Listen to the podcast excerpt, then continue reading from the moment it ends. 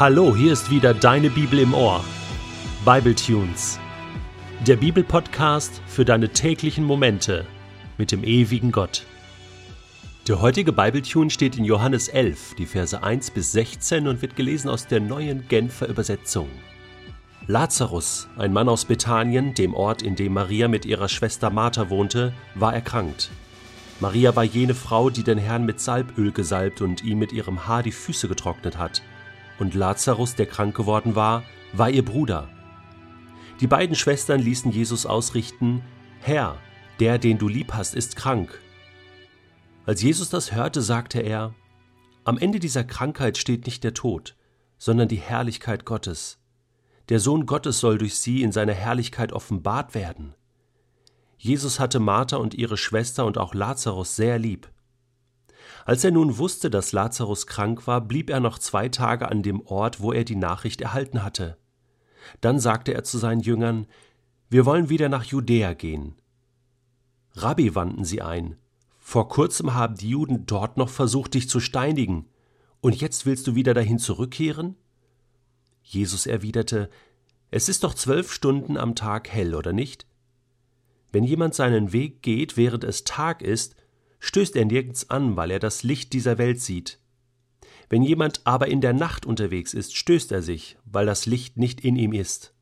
Nachdem Jesus den Einwand seiner Jünger auf diese Weise beantwortet hatte, sagte er Unser Freund Lazarus ist eingeschlafen, aber ich gehe jetzt zu ihm, um ihn aufzuwecken. Herr, wenn er schläft, wird er wieder gesund, sagten die Jünger, die dachten, er rede von gewöhnlichem Schlaf. In Wirklichkeit sprach er davon, dass Lazarus gestorben war. Da erklärte er ihnen offen, Lazarus ist gestorben. Aber euretwegen bin ich froh, dass ich nicht dort war, weil ihr auf diese Weise an mich glauben werdet. Doch jetzt wollen wir zu ihm gehen. Ja, lasst uns mitgehen, um mit ihm zu sterben, sagte Thomas, auch Didymus genannt, zu den anderen Jüngern. So ziemlich in der Mitte, so im Zentrum seines Evangeliums, Kapitel 11, bringt Johannes die ganze Geschichte mit Jesus, Lazarus, Maria und Martha. Eine gewaltige Freundschaft, eine gewaltige Geschichte, eine Familiengeschichte, eine tiefe Liebe, ein krasses Ereignis, eine Totenauferweckung mit so vielen interessanten Details. Kein anderer Evangelist berichtet über diese Totenauferweckung. Sie berichten über andere Totenauferweckungen, also dass Jesus Tote auferweckt hat, ist völlig klar. Sie berichten auch über Maria und Martha. Das ist völlig deckungsgleich. Aber diese einzigartige Geschichte mit Lazarus und seiner Auferweckung finden wir nur hier. Und ich denke immer so, wenn ich das lese, boah, was ist das gut, wenn man in seinem engsten Freundes- und Familienkreis einen Messias hat, der einfach da ist, wenn man ihn braucht, oder? Und der einen so gern hat. Für mich sticht das so ein bisschen heraus, dass es hier heißt, Lazarus, den Jesus lieb hatte. Oder auch später, alle drei, Lazarus, Maria und Martha, die Jesus sehr lieb hatte. Es kommt einem fast so vor, dass Jesus gewisse Vorlieben hatte für Menschen. Gut, grundsätzlich glaube ich, dass Jesus ja jeden Menschen geliebt hat und das war auch so. Und dennoch finden wir hier und da, wie soll ich sagen, ist das, sind das Sympathien? Ist das vielleicht so die menschliche Seite auch von Jesus, dass er gewisse Freundschaften und Geborgenheiten hatte bei manchen Menschen, so wie das ja auch von Johannes berichtet wird, von dem gesagt wird, dass er der Jünger war, den Jesus sehr lieb hatte und der an seiner Brust lag während des Abendmahls? Ich glaube, wir dürfen hier nicht nur mit menschlichen Maßstäben urteilen. Aber ich glaube, dass es zu gewissen Zeitpunkten so einen ganz engen Kreis um Jesus gab. Und da gehörte Petrus dazu, Johannes, Jakobus, die ja mit ihm auch auf dem Berg der Verklärung waren. Und da waren auch noch andere Jünger und Jüngerinnen, denn das waren ja auch Lazarus, Maria und Martha. Und es waren ja auch die Menschen, die Jesus Liebe erwiesen haben, die ihm was zurückgegeben haben.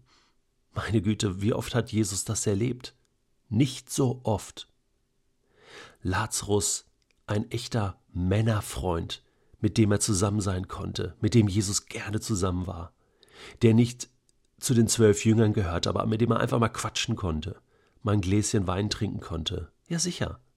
Einfach mal Männergespräch oder Maria, die einfach nur zu den Füßen von Jesus saß und ihm einfach zuhörte, die ihm dann, die ihn dann gesalbt hat mit teurem Öl und, und, und sich sozusagen verschenkt hat, und zwar nicht aus erotischen Gründen, sondern einfach aus tiefer, tiefer Freundschaft. Ist das nicht genial? Tief befreundet zu sein mit Jesus, sozusagen zur Familie zu gehören. Jesus war da oft zu Gast und übernachtete dort. Und jetzt kam diese schwere Nachricht von der Erkrankung Lazarus, dass er sterben würde, dass er schwer krank war. Und, und, und natürlich war Jesus erschüttert in dem Moment. Wir äh, werden das in Kapitel 11 noch verfolgen, wie sehr ihn das mitgenommen hat. Und, und die Jünger, sie wussten gar nicht so richtig damit umzugehen.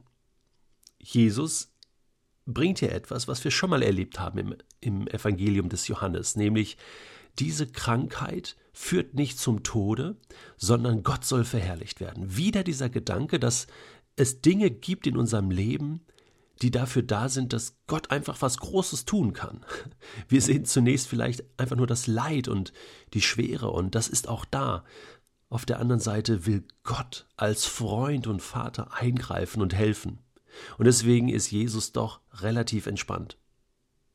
Ja, am Ende wird es dann nochmal interessant. Jesus wartet zwei Tage, dann will er zurückgehen und, und die Jünger sagen, hey, äh, die wollten dich da steinigen, jetzt willst du zurück in die Höhle des Löwen, aber Jesus ist total unabhängig davon. Beziehungsweise, wenn es um seine Freunde geht, dann ist ihm sein eigenes Leben und Wohlergehen egal. Und er sagt, hey, ich gehe ja am Tag, ich bin im Licht, ich bin das Licht, deswegen kann mich die Finsternis nicht aufhalten. Dass seine Jünger das nicht so ganz kapieren und nicht so ganz nachvollziehen können, ist vielleicht verständlich. Vor allen Dingen Thomas. Das ist ja so ein Sonderfall.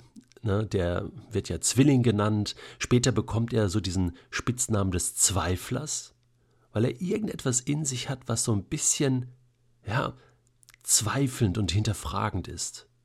Er, er wird große Schwierigkeiten haben später damit mit der Nachricht, Jesus sei auferstanden. Das will er einfach nicht glauben. Und er ist so ein Typ, der geht grundsätzlich mal davon aus, das wird schon nicht klappen. das wird schon schief gehen.